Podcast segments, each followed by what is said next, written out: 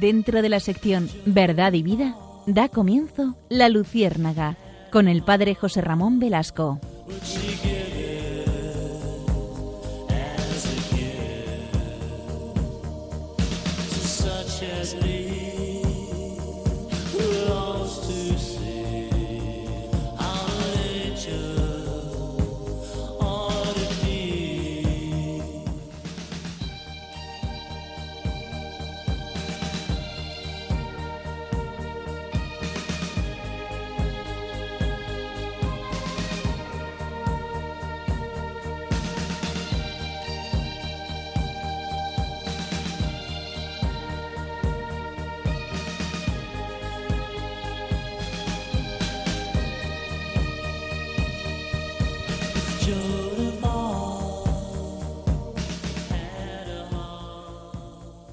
Corría el año de 1950.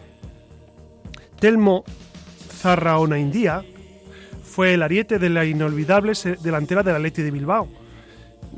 Seguramente los más mayores de nuestros oyentes se acordarán de Iriondo, Venancio, Zarra, Panizo y Gainza. Tiempos gloriosos aquellos cuando todavía se jugaba con más delanteros que defensas. Hoy la cosa ha cambiado. Además, Zarra era el delantero centro imprescindible de la selección durante muchos años. Era un hombre combativo, valiente, serio, gran rematador, una cajita de monerías este hombre. Sus cabezazos al balón labraron aquella frase famosísima de los 50, las dos mejores cabezas de España, don Gregorio Marañón y Zarra. He visto en una grabación de la época el gol más importante de su vida. Se jugaba en el Estadio Malacitano, entre la selección de España y la de Inglaterra. Los aficionados abarrotaban el estadio hasta los focos. Después de un regate magistral, corría Zarra con el balón hacia la puerta contraria.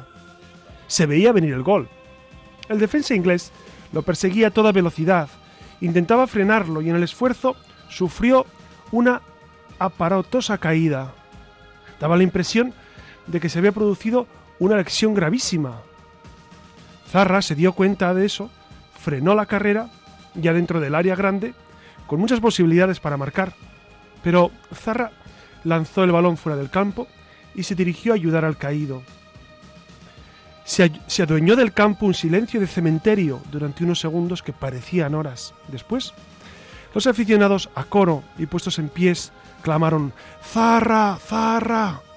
El protagonista afirmó después a un periodista que se trató del gol más serio de toda su trayectoria como futbolista. Es verdad. Algunos hombres ponen por encima de la fama o el dinero valores como la amistad, el respeto, el cariño. Un gesto como este que les he contado, el que protagonizó Zarra, dice mucho en favor de su persona. Parece indudable la validez de los, de los valores, que van más allá de lo inmediato. Experimentamos continuamente que nuestra voluntad nos impulsa a obrar guiada por unos parámetros que sobrepasan el terreno de lo meramente empírico, de lo sensible, de lo experimentable. Queridos amigos, en esta noche no vamos a hablar de fútbol, no porque nos falten ganas, ni vamos a hablar de Zarra, que ya saben que falleció hace unos años. Vamos a hablar de, valores, de la moral, de la existencia de una ética laica, una ética religiosa, la distinción entre ética y moral. Son, son términos que habitualmente eh, usamos con, con frecuencia a veces los usamos bien y a veces escucho pues algunas derivaciones. Esta mañana he escuchado a Belén Esteban, no sé si saben ustedes quién es. Bueno, Belén Esteban es... Eh, bueno, no, no, les voy a explicar quién es, la verdad. Pero la he escuchado, la he escuchado decir que eh, en una casa faltaba... Mm, estaba la moralidad por los suelos. Claro, quería decir la moral por los suelos, porque había estaban bajos de moral o que estaban en la casa. La moralidad no puede estar por los suelos, porque entonces apague vámonos. La moralidad es las costumbres, el buen uso de nuestra vida, los valores con los que vivimos, etc. Bueno, pues si les parece, vamos a hablar en esta noche de, de esos valores que sustentan nuestra vida. Unos valores que son racionales, que son universales. La pregunta sería siempre, ¿y es necesario Dios para fundamentar la moral? ¿O existe una ética laica eh, absolutamente válida y suficiente. La pregunta sería, ¿es suficiente una ética laica? Por eso, acompáñenos, verás, verán qué interesante hacemos este programa de, los valores, de la ética, de la moral. Verán qué interesante. Mm, me acompaña como cada noche Iria Fernández. Buenas noches, Iria. Hola, buenas noches. ¿Cómo estás? Muy bien. ¿Qué tal tu trabajo y tu vida? Bien. Y, y Alex, que está en el control, como siempre. Alex es la mano silenciosa. Alex puede hablar, pero como están los mandos, pues se le dificulta dirigirse a nosotros. Pero yo le mando su saludo a todos ustedes. Acompáñenos, por favor, en esta noche.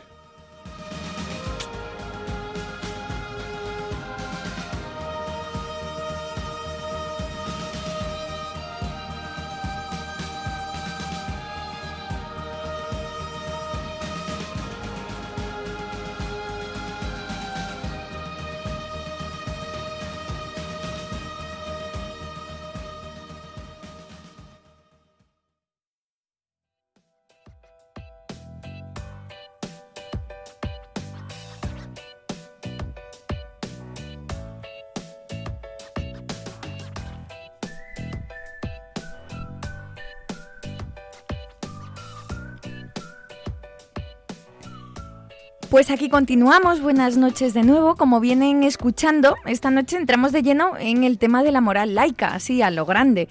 Y bueno, déjenme primero resumir todo lo que ha señalado José Ramón sobre la misma o definirles mejor el concepto con un enunciado muy sencillito. La moral laica o la moral secular es la filosofía que trata la moralidad de forma independiente de las tradiciones religiosas. Se contrapone a la moral religiosa y a la identificación de la religión como fuente de la moralidad y es el fundamento eh, moral de los librepensadores y humanistas, entre otros. Eh, esto es muy sencillo lo que, lo que nos ha dicho claramente Iria. La moral laica supone pues ese esfuerzo por vivir unos valores sin necesidad de recurrir al ámbito religioso. Entonces, eh, está basada puramente en la racionalidad. Nosotros desde la sola razón, desde el solo pensar, podemos también saber que hay unos modos de vida que no pueden cambiar. Por ejemplo, yo no necesito eh, razonar excesivamente para saber que no puedo hacer daño a otra persona, no puedo matar a otro individuo. ¿Esto brota de qué? Pues de una racionalidad, de un, de un, de un saber que, que, mi vida y la vida de mi hermano pues tiene un valor eh, inmenso. Entonces, eh, hay un proceso racional que nos lleva a pensar qué está bien y qué está mal. Pero también hay un proceso que es religioso, que es basándonos en la escritura, en lo, que, en lo que nuestro Señor dejó escrito en el Antiguo y el Nuevo Testamento, y en la revelación de Jesucristo, por supuesto, que es la plenitud de la revelación. Entonces ahí eh, hay un camino de moral, un camino de vida que, que Dios explicita y que Dios eh, nos muestra. Claro, ustedes que son muy inteligentes habrán descubierto que existe una ley natural, la ley natural, ¿qué es? Pues es la plasmación de la ley eterna en nuestro corazón. Es decir, todos en el corazón llevamos el deseo de plenitud y el deseo de felicidad. Y hay una serie de parámetros que eh, provocan nuestro comportamiento, hace el bien y evita el mal, eh, ama a un Dios al, que, al que se te haya revelado a ti, eh, preserva la vida ajena y la propia, no puedes robar a los demás, no puedes mentir. Todo eso brota de ley natural, que es esa plasmación de la ley eterna en nosotros. Claro, entonces, ¿por qué tratar este tema hoy y no otro? Pues ya se lo pueden imaginar, ¿no? Muy sencillito pues eh, con solo echar un vistazo al mundo que nos rodea se puede percibir incluso en la forma de hablar, de relacionarnos, en la forma de pensar, cómo la moral religiosa pues brilla por su ausencia o más bien a veces se convierte en un tabú, ¿no? Este señalamiento pues es interesante, pues eh, sinceramente no vivimos muchas veces en una sociedad al contrario, no vivimos muchas veces en una sociedad excesivamente laica en toda su dimensión, pero lo que ocurre es que no está de moda ni está bien visto esto de tener una moral cristiana. Claro, se parece, parece como si fuera un añadido, como si, como si los cristianos eh, tuviéramos unos, unas normas de comportamiento más estrictas que, el, resto. Y no debería ser así. Es decir, Jesucristo lo que viene es a dar plenitud a, la ley, ¿no? No, no a no a garantizar que, nos iban a imponer más leyes, sino a dar plenitud y a, poner amor en, lo que, en lo que vivimos, en esa moral que vivimos. Claro, esto ya lo habíamos comentado en programas anteriores, pero parece que a los católicos como que nos falta un poco dar ese paso hacia adelante, ser más valientes en esto de defender la fe, a lo mejor y todo lo que conlleva, ¿no? Ya que nos avergonzamos, por ejemplo, de aspectos tan necesarios para nosotros como puede ser ir a misa o rezar el rosario, participar de los sacramentos, probablemente con ser un poco más observadores, los cristianos muchos vivimos agazapados en todos nuestros ambientes de la vida y eh, basta con hablar un poquito de Dios para que de pronto aquel o aquella compañera eh, de la que no sabíamos absolutamente nada, pues nos asalte para compartir la fe, ¿no? Eh, es, curioso, bueno, hay una ley positiva de la Iglesia que, brota de, esa disciplina de los sacramentos, ¿no? Tú hablabas ahora de, pues, de, ir a misa, de ser el rosario. Digamos que la ley natural nos propone, por ejemplo, en el tema de, la, de, la, veneración de Dios, nos propone que tenemos que, que amar a Dios. Claro, luego los cristianos hemos explicitado ese amor en concreto en esa misa dominical, por ejemplo. Y entonces, claro, eh, quien está en el ámbito religioso no vive esta ley positiva que nosotros vivimos, pero nosotros lo vivimos ¿por qué? Porque concretamos esos grandes principios en el día a día. Y entonces, a la hora de concretar, pues es verdad que algunos desde fuera se sorprenden. Por ejemplo, ahora que estamos en Cuaresma, ¿no?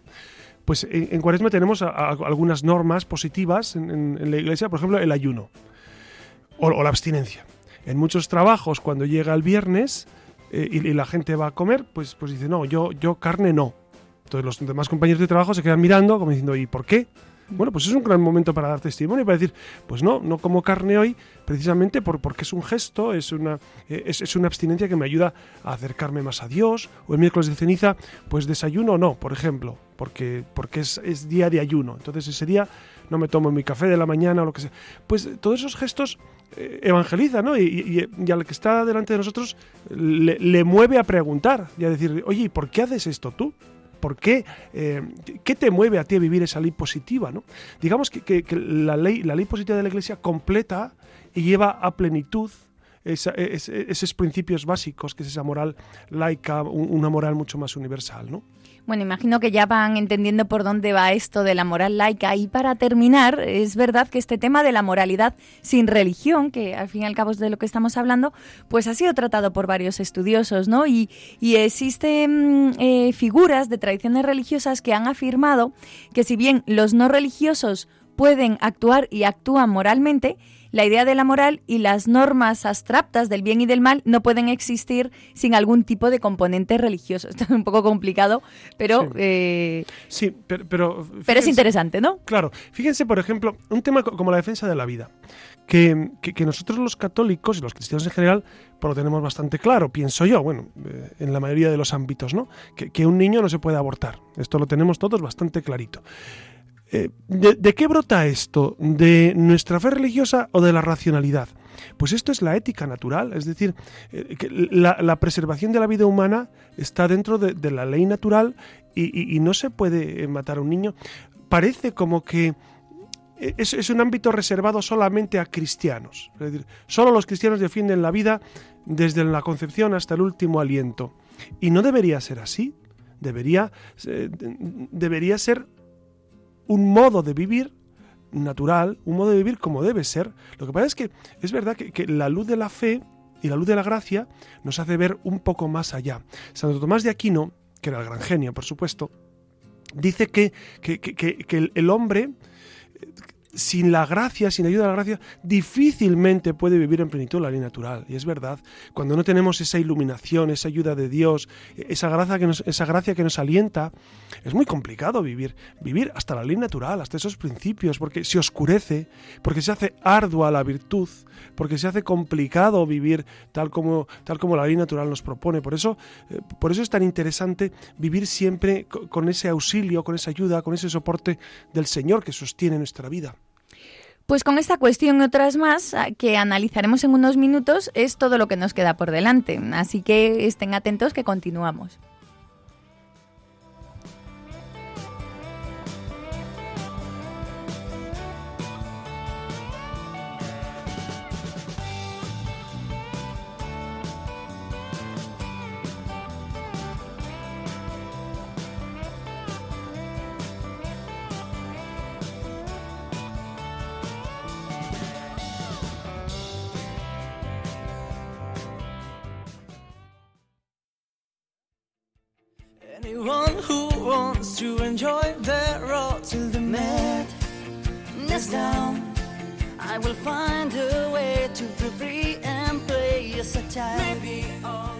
Estamos escuchando al grupo Aurin con su canción Last Night on the Air, que trata sobre todo aquello que necesitamos expresar y que por algún motivo no hemos tenido ocasión de hacerlo.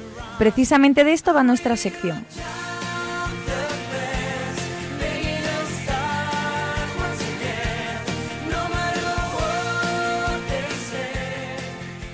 Comenzamos Destellos en la Red, un apartado en el que queremos que los oyentes seáis los protagonistas en aquellos temas que más os interesan y que están a la orden del día. Desde la Luciérnaga os invitamos a comentar, opinar y preguntar a través de la red todo aquello que os inquiete y sobre lo que necesitáis que os respondan, pues será el Padre José Ramón quien con sus respuestas ayude a resolver en la medida de lo posible vuestras dudas o que las acreciente, nunca se sabe. Así que como no podía ser de otra manera, pues comenzamos con una pregunta que es fundamental, ¿no? Que me atrevería a decir que es la pregunta con mayúsculas. Y José Ramón atento que si la moral laica es mejor que la moral religiosa y por qué. Bueno, el planteamiento mejor eh, yo creo que no, es aplicable en, estos, en estos contextos de, eh, filosofía, de, sí, de quién es mejor que otra. Exacto, esa comparación no. Son complementarias, es decir, eh, la moral laica es esos principios de ley natural que, deben ser observados por todos los hombres, tanto los que viven en España como los que viven en Groenlandia, tanto los que viven en el siglo XXI como los que han vivido en el siglo X antes de Cristo. Es decir, e, es, es un modo de vivir eh, natural, conforme a la naturaleza del hombre. Quiero recordar aquí como Sófocles, Sófocles, que es un gran poeta, un gran dramaturgo del siglo V antes de Cristo, siglo de Pericles, contemporáneo de Sófocles y Esquilo, pues eh, tiene una obra preciosa que se llama Antígona. Antígona es, un, es un, prodigio de, de, literatura. Bueno, hay un momento en el que, en el, que el rey prohíbe Antígona enterrar a su hermano. Su hermano eh, es acusado de insolente, es un insolente, se han sobrevecido contra el rey.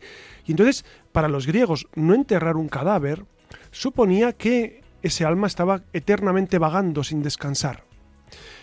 Entonces el rey prohíbe a Antígona específicamente que no entierre a su hermano, para castigar a su hermano incluso después de muerto. Pues bien, Antígona lo entierra. Y el rey manda llamar a capítulo Antígona. Le dice, a ver, ¿no te dije que no enterraras a tu hermano? Y Antígona responde con mucho sentido común. Mire, yo llevo en mi corazón una ley no escrita que me obliga a enterrar a mi hermano. Y esa ley no escrita en mi corazón está por encima de las leyes que el rey pueda dar. Estamos en el siglo V antes de Cristo, Sófocles. Pues eh, esta es la, moral laica que sostiene nuestra vida. Y a esto, como digo, eh, ¿Es mejor añadirle esa, e, e, esa envoltura de la gracia? Por supuesto, la gracia ayuda a vivir esa moral laica. ¿Es mejor vivir esa religiosidad que te, que te propone un estilo de vida nuevo? Por supuesto. ¿Es mejor vivir las bienaventuranzas que simplemente los diez mandamientos? Por supuesto. La plenitud, eh, Cristo no vino a abolir los diez mandamientos, que es la concreción de lo natural, sino a dar plenitud.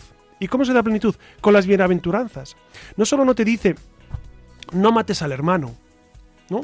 Sino, eh, ama siempre. Bienaventurados los pobres de espíritu, bienaventurados los misericordiosos, bienaventurados los que lloran. Entonces, Cristo lo que hace es llevar a plenitud. Fíjense que, hay una evolución en la ley. Antes de, de los diez mandamientos y antes de la ley de Talión, existía la ley de la selva. Es decir, las, culturas primitivas, si, si, recibían un mal, eh, respondían con un mal mayor al que le había ofendido. Entonces la ley de Talión por lo menos ya pone coto y dice, bueno, si te han eh, pegado en una mejilla, pues por lo menos pégale solo una mejilla, no le des una paliza, no le mates. Entonces la ley de Talión ya era un progreso, era un progreso. Cristo viene a, a llevar eso al grado sumo. No solo no devuelvas el mal que te hacen, sino pon la otra mejilla, haz bien. Si uno te pide caminar una milla, camina dos. Si te pide la túnica, dale también el manto. Este esta es la plenitud del amor de Cristo, ¿no? Por eso, por eso eh, esta, moral religiosa que brota del Evangelio, eh, lo que hace es dar plenitud a todo lo que desde el mundo laico se vive, desde la ética racional se vive.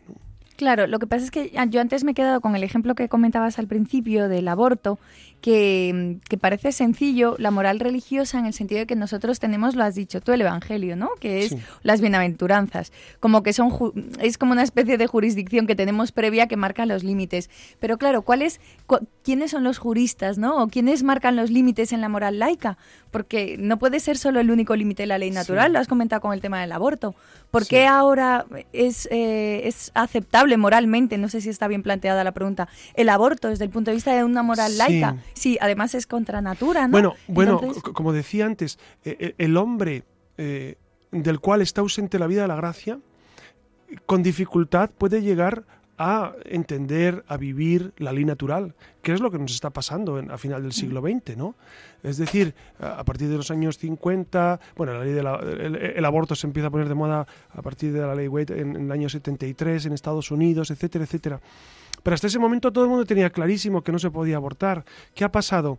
Pues que eh, unos a otros podemos eh, ayudarnos a vivir mejor la ley o perjudicarnos o convencer a los demás de que no vivir la ley natural está bien, como estamos observando, ¿no? Es decir, se puede manipular a la gente y se puede hacer creer que está bien lo que no está bien.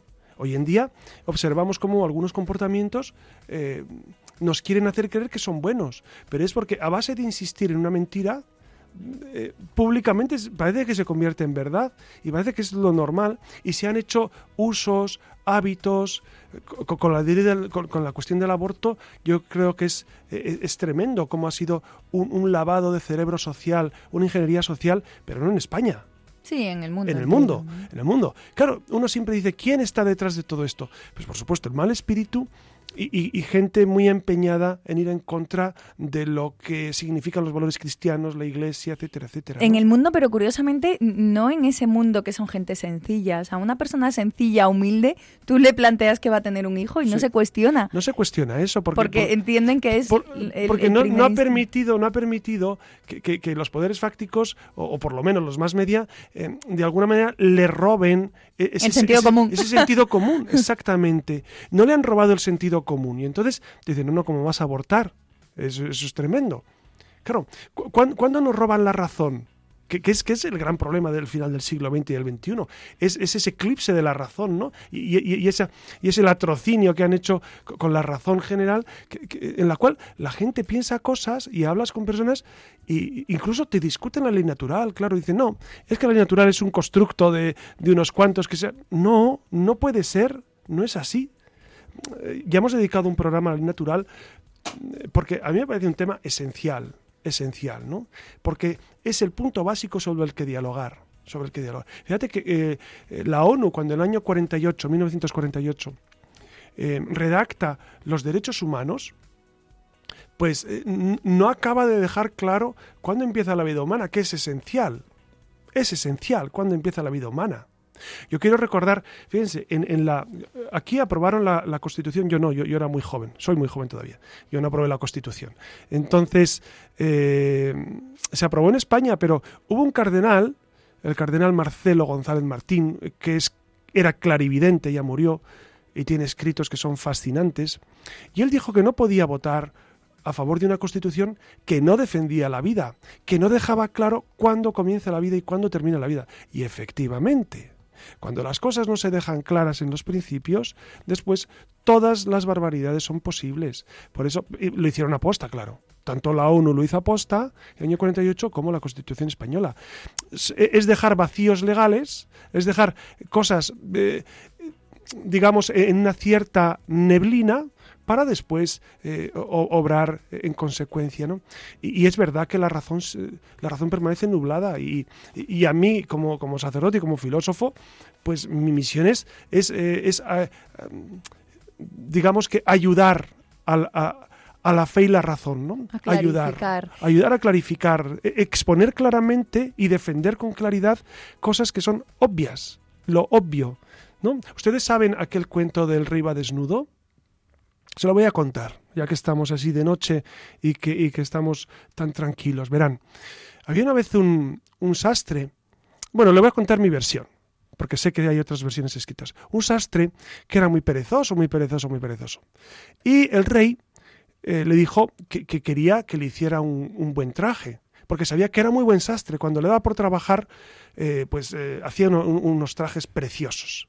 Entonces le citó para un día, sabía que, que si no tenía el traje le cortaba la cabeza al rey. Y entonces el sastre era vago, pero intelectualmente espabilado. Entonces, no había hecho el traje, no había hecho nada, pero fue a palacio. Y entonces llevó una gran caja y le dijo, Majestad, le voy, a le voy a enseñar un traje que es especialísimo, tan especial que solo los muy inteligentes y los que le quieren a usted bien lo verán. Si no le quieren bien, no lo verán. Y entonces el rey se quitó sus ropas, se quedó desnudo, y el sastre sacó de la caja nada. Sacó nada de la caja. Y hizo como que le vestía. Y el rey decía, qué, qué, extraño. Dice, sí, majestad, es un, es un traje muy especial que solo ven, yo lo veo y usted lo ve porque es inteligente, ¿verdad? Y su corte lo ve porque, porque le quieren bien a usted. Y todo eso en la corte decían, sí, sí, es un traje precioso. Y el rey salió en su carroza. Salió en su carroza porque se había todo sugestionado de que llevaba un traje precioso. Y un niño, que estaba mirando la comitiva pasar, le señala, dice, mamá, el rey va desnudo. Eh, eh, era obvio. Era obvio que el rey va desnudo. A veces hay, que, hay, que, decir lo obvio, y es que el rey va desnudo y que, y que, las mentes están desnudas y ayunas de conocimiento en tantas ocasiones. Pues hay que decir, hay que decir, pues mire, eh, usted no piensa bien cuando piensa eso según yo, y según la razón, y según la ley natural, etcétera, ¿no? De vez en cuando hay que decir, el rey va desnudo, aunque nos diga, aunque nos corten la cabeza, aunque digan, es que en la corte todo el mundo tiene que decir lo que se debe decir. Pues mire, nosotros no. Nosotros no decimos lo que se debe decir, sino lo que creemos que es la verdad. Bueno, pues recuerden que eso de la moral laica y la moral religiosa en el fondo han de ser complementarias. También buceando un poco en la hemeroteca, eh, pues allá por el 2012 el, el, presidente francés Hollande y su ministro de Educación anunciaron que se iba a impartir en los centros educativos franceses en todos los cursos la asignatura de moral laica. Se trataba de una materia más que iba a ser evaluable, diferente a la educación cívica y ética, que no la iba a sustituir en absoluto. ¿no? Los profesores de historia serían los encargados de impartir dicha materia. Y la asignatura estaba pensada para, y cito, construir ciudadanos, entender lo que es justo, distinguir el bien del mal, saber que hay deberes y derechos y sobre todo valores. Enseñará nociones de moral universal basadas en las ideas de humanidad y de razón hay una moral común, explican, que se impone a la diversidad de confesiones religiosas que no debe herir ninguna conciencia, ningún compromiso privado, ni de carácter religioso ni político. Y es aquí donde va la pregunta o las preguntas, José Ramón. Es un gran proyecto, eh, es, es esencial esta asignatura para una buena educación, es necesaria, es útil, no lo es, cómo está planteada. Esto en el 2012 sería incluso hasta interesante eh, hacer una retrospectiva de lo que ha sucedido desde el 2012 hasta ahora, ya no en Francia, sino, bueno, no sé, es que surgen tantas preguntas así como planteamiento de base. Sí, sí, sí. Yo tenía un profesor en la universidad que, era, que era intelectualmente brillante y, cada año cambiaba el nombre del curso, pero siempre decía lo mismo. Y, yo hablando con él le decía, pero don Julián se llamaba, pero si usted siempre dice lo mismo, dice, sí, es que me da igual, me cambian el título me cambian el nombre, pero siempre lo mismo. Es decir, detrás de los nombres que hay, porque claro, los nombres a veces no expresan el contenido. dice, moral laica universal. ¿Qué hay? Es como, como en España cuando hacían, cuando se dictaba educación para la ciudadanía. Hombre, el, nombre suena, suena bonito. ¿Qué hay en el fondo de eso? Claro, el, programa es, ver los contenidos, el problema es ver realmente el contenido. El problema es ver, por ejemplo, en, en, en la ilustrada Francia, que siguen siendo eh, pues eh, con Valéry Giscard d'Estaing a la cabeza, que, era, que era un gran masón que, mm, pues que quería imponer eh, de manera fraudulenta sus ideas masónicas y librepensadoras. ¿no? Bueno, pues, pues en, en, esta Francia librepensadora, pero podríamos decir lo mismo de España y de, todos los países de, Occidente, ¿no? claro, uno, uno se pone a temblar porque ya si fuéramos nuevos en esto, se puede temblar cuando, cuando eh, algunas personas empiezan a hablar de ética, de moral, de, de una ética universal. ¿Y cuáles son los parámetros? Eh, ¿Bajo qué contexto? ¿Cuáles serían los principios ineludibles? Eso no es tan fácil, ¿eh? Es decir, eh, por supuesto que, estamos todos de acuerdo en que hay que anunciar una ética universal y hay que ponerse de acuerdo, pero, pero ¿cuáles son esos, esos, esos principios inexcusables, ineludibles? Ellos no lo tienen muy claro. Vamos, por, por las consecuencias que... O, educación para la ciudadanía en España, pues ya sabemos lo que era, ¿no? Yo, leí algún texto y, algunas cosas eran, eh, eh, eran no, no, solamente contrarias a la fe, contrarias a la razón, contrarias a la ética natural. Entonces, claro, detrás de los nombres de, y de los títulos y, de, los, eh, de, los grandes enunciados de cursos, uno tiene que saber cómo es el programa, no es tan sencillo. ¿eh?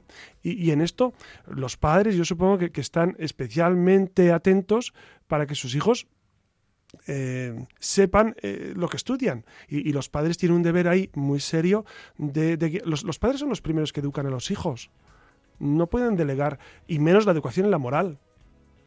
Porque échate a temblar, échate a temblar, ¿no? Cuando, cuando la educación de la, de la moral se la roga al Estado, échate a temblar.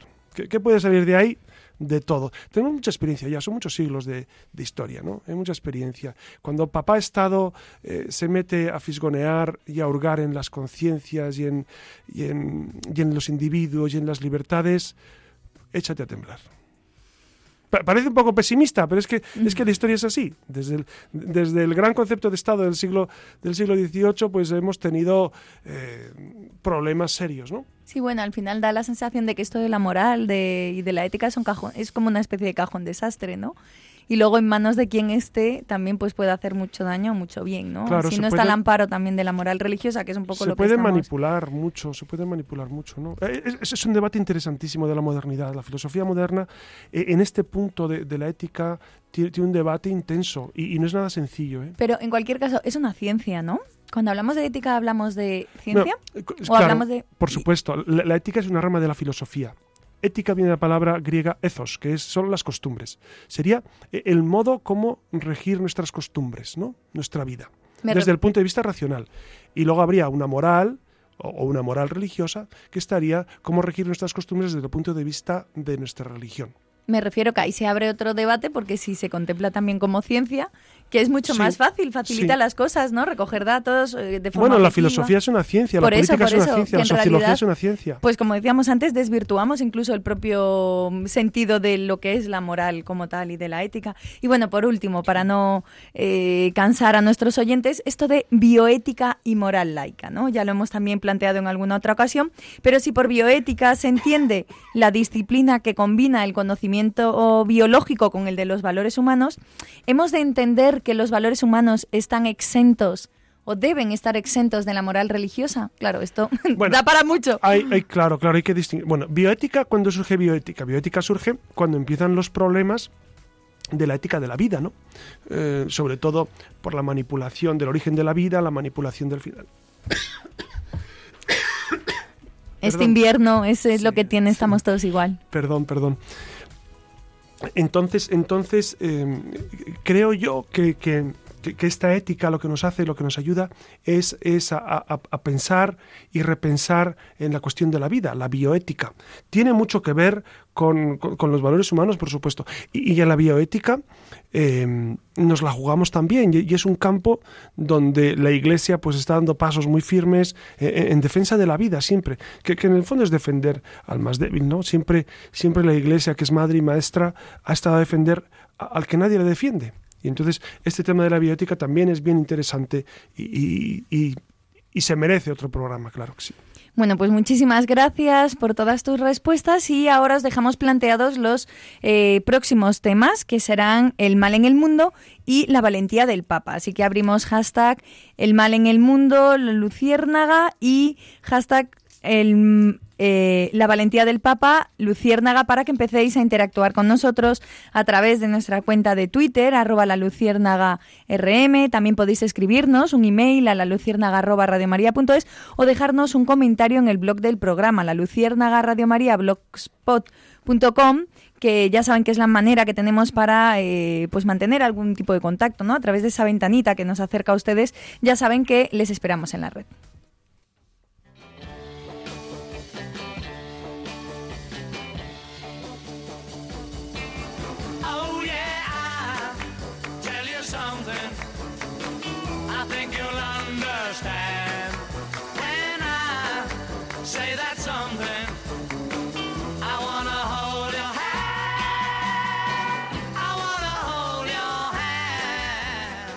Aquí continuamos con este tema tan interesante como es el tema de la moral laica, como vienen escuchando, ¿no? Y para esta sección, qué mejor manera que empezar por el final, me explico.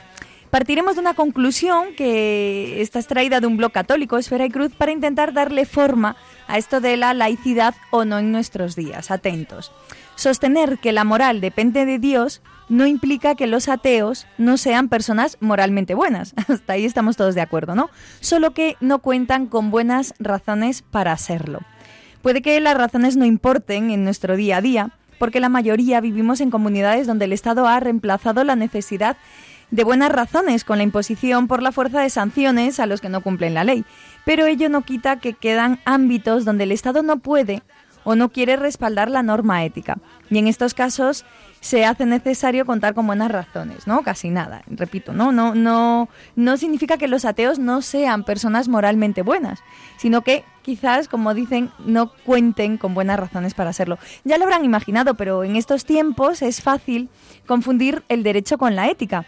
Y hay quienes justifican esto argumentando que la libertad de uno llega hasta donde comienza el derecho del otro, ¿no? O algo así, esta frase tan manida. Cuestión del todo controvertida por eso de que se mezclan parámetros enormemente amplios, como el ejemplo que comentabas antes, José Ramón de Belén Esteban. O sea, que en el fondo también desde la ignorancia nosotros confundimos siempre esto de la ética, la moral. Y este supuesto se amplía cuando lo llevamos al enunciado de no dañar al otro que es también un imperativo ético. Vamos, en resumen, que la mayor parte de las personas entiende por moral los derechos humanos y es entonces cuando hay que alzar la voz y, enriquecer el discurso, ¿no? La reflexión moral tan descuidada en nuestros días. Y piensen en el intento aún menos sutil de eliminar la dimensión ética de la vida en nuestra sociedad, ¿no? Que es algo que estábamos como repitiendo a lo largo de este programa, ¿no?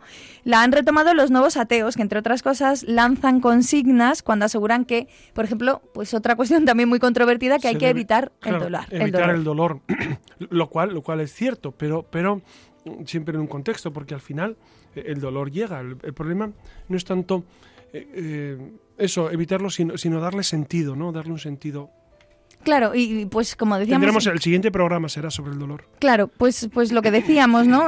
pues son cuestiones muy controvertidas, lo hemos mencionado antes, ¿no? El tema del aborto, el tema de la eutanasia, el derecho a una muerte digna, ¿no? Esto nos lleva a reflexionar sobre si se pueden consensuar las reglas de la convivencia con la ética. Y, o también si la ética se confunde con las leyes del Estado, ¿no? Hasta, hasta qué punto ahí forman un, un constructo, como tú decías. Está claro que por detrás de la misma no puede existir una verdad objetiva y se quedará al arbitrio de la voluntad del más fuerte. Fíjense que ahora en, en la realidad social de España, de España, de Occidente, tenemos un, un problema y es cuando encontramos que los distintos partidos políticos pues no solo no defienden valores del humanismo cristiano, sino que los atacan directamente. Entonces, claro, nosotros luchamos por, por, un consenso, un consenso desde la racionalidad, desde una natural aceptada, desde una, desde una naturaleza humana eh, que, tiene unos parámetros de conducta y no los podemos cambiar. La gran tragedia, creo yo, del final del siglo XX ha sido no solamente abandonar a Dios como creador, sino tergiversar el sentido de la criatura, el sentido del ser humano, el sentido de la persona. Hoy en día, ¿cómo definimos la persona? ¿Qué es persona? ¿Desde cuándo se es persona? Pues en esto que es tan básico, creo que no llegaríamos a un acuerdo eh, eh, en, la sociedad que vivimos ahora. Entonces, ese es un problema muy serio. Nuestro problema religioso tiene bases filosóficas. Y el problema que tenemos en Occidente, nuestra, eh, el gran laicismo que hay, este, esta, este, esta corriente de, pues de, acoso y derribo de lo que suene a, a eclesial, a religioso, es por una falta de sentido filosófico de la vida me van a perdonar, pero, pero porque claro, dirán, pues barres para la casa. Pero es verdad que, hay que recuperar eh, el sentido filosófico de la existencia, que, es, que es el sentido de los grandes porqués, unos porqués que son universales, una filosofía que está basada eh, eh, en, una metafísica, que es la ciencia de los porqués, no en, suposiciones, no en consensos, no en oportunidades, ¿no? yo creo que, es, una, es una tarea que, tenemos que seguir haciendo, como lo ha hecho siempre la Iglesia durante 20 siglos, ¿no? La, lucha por la razón, la lucha por la razón. Claro, en conclusión, pues este notable desarrollo de valores laicos hace hoy más feliz al ser humano o hace hoy más necesaria la existencia ¿no? de una moral religiosa, pues dejamos estas reflexiones así, en voz alta, eh, en libertad, para que nuestros oyentes las recojan y, si pueden, pues le den respuesta o al menos se lo planteen. ¿no? San Agustín, que era un hombre que estaba continuamente dando vueltas a su razón, que era un hombre de una inteligencia brillante, que fue neoplatónico y, estuvo también eh, pues en, grandes grupos en grandes movimientos y en grandes eh, propuestas maniqueas, etc. Al final, cuando él escribe las confesiones, dice una frase que es antológica. Dice, tarde te amé, hermosura tan antigua y tan nueva. Yo te buscaba fuera. ¿Dónde buscaba? En la filosofía, en las cosas, y tú estabas dentro. La plenitud del ser humano está en el interior del corazón hay que acostumbrarse a leer el corazón, a leer el, fondo del corazón, pero sin prejuicios, sin prejuicios, ¿no? Eh, hay, que hacer una, una, gran labor de poda de prejuicios en la razón, ¿no? Una gran labor de poda para entrar en el corazón como el Señor lo propone pues no hay mayor moral que la vida de Jesucristo y con eso entiendo, damos, damos respuesta a todo. Vuelvan sobre su vida y revisen la suya propia también, ¿no? Como aquí debe hacer quien les habla, para comenzar a clarificar un poco más estos interrogantes. Aquí lo dejamos por hoy. En cuanto a teoría y cuestiones controvertidas se refiere, recuerden que a continuación viene el padre José Ramón con sus leyendas. Nos volvemos a encontrar con más arte, con más letra, con más cultura en el próximo programa.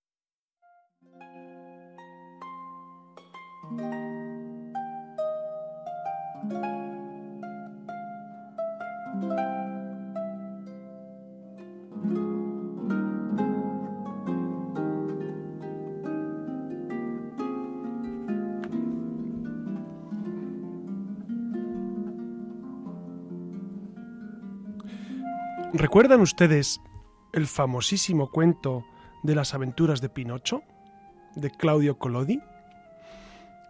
A mí me fascinó la película cuando la vi. Pusieron una versión de la RAI, pues en los años 70, eh, final de los 70 sería. Todavía guardo en mi, retina las imágenes de aquella película, que no la he vuelto a ver, por supuesto. Pues en, en las aventuras de Pinocho aparece una figura simpaticísima. Se trata de un grillo que viene a resultar la voz de la conciencia de Pinocho. El hada, madrina manda al grillo cuidar del muñeco, después niño, y no abandonarlo en ningún momento del día. Cuando el niño obra mal, el grillo le susurra al oído que las cosas no marchan como debiera ser, y le, y le muestra en qué puede desembocar su actitud si continúa por el mismo sendero. El grillo cuida noche y día a Pinocho, es su policía particular, el grillo es un ejemplo literario, precioso, muy bien traído, de lo que ocurre con nuestra conciencia. Nos acompaña siempre y nos sugiere los modos más morales de comportamiento. Podemos definir la conciencia como la advertencia del obrar moral. La advertencia, es decir, nos avisa. Es, el piloto que se enciende sobre el obrar moral. Se trata de un acuerdo entre el obrar humano y lo que la razón dice. Mi razón, por ejemplo, me sugiere que no debo correr demasiado en una autopista, cuando llueve por la inestabilidad del coche, etcétera, etcétera. Si obro en consecuencia, la conciencia me felicita. Si empeñado en correr me estrello, pues eh, no me lo dice la conciencia, San Pedro me lo dice, que hice muy mal en no seguir a mi conciencia. Podemos distinguir entonces, amigos, varios tipos de conciencia. La conciencia antecedente, que, que nos previene sobre la moralidad de una elección, es decir, antes de elegir algo me lo pienso, esa es la conciencia antecedente.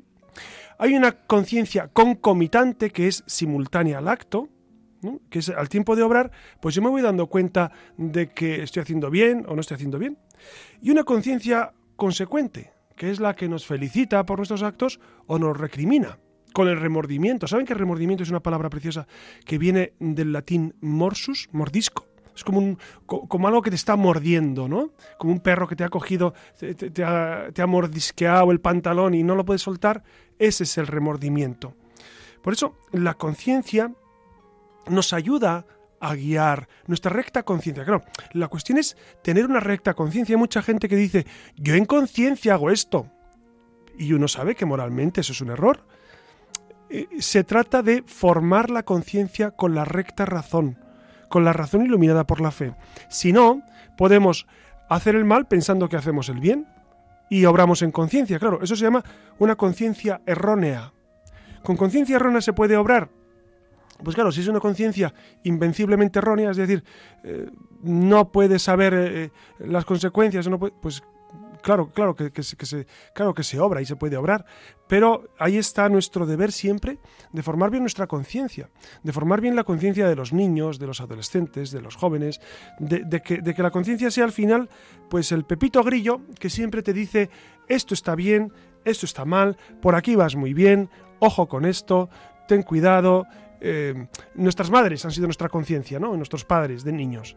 Bueno, pues ya cuando vamos, hemos crecido un poquito y entonces eh, nuestra conciencia la tenemos que tener muy bien formada y saber exactamente cómo obrar. Conviene preguntar, si uno no sabe si esto está bien o está mal, pues pregunten a algún, pues algún experto, algún sacerdote, algún profesor de, solvencia que, que nos puede iluminar sobre la moralidad de los actos. Porque eh, el terreno de la conciencia es un terreno súper delicado, sumamente delicado, que puede ser eh, protegido, alentado, enseñado, o puede ser, eh, pues de alguna manera, engañado, malversado. Por eso, ojalá que, todos procuremos cuidar siempre nuestra conciencia y pedimos al Señor que, nos, que nos dé, que nos haga ver con claridad dónde está el bien y dónde está el mal, aunque luego no podamos hacer el bien, San Pablo lo decía. San Pablo decía, el mal que quiero evitar, eso es lo que hago. Y el bien que quiero hacer, no lo hago. ¿Quién me libra de esto? Porque yo quiero hacer el bien, pero no lo hago y hago el mal. ¿Quién me libra de esto? Pues Jesucristo y su gracia nos libra de esto. Bueno, amigos, no les canso más, que ya es tardísimo. Y mm, les deseo que tengan un feliz sueño y que descansen mucho. Muchas, muy buenas noches, Siria. Buenas noches. Que descanse. Buenas noches, Alex, que descanses y buenas noches a todos ustedes. Les ha hablado su amigo José Ramón Velasco.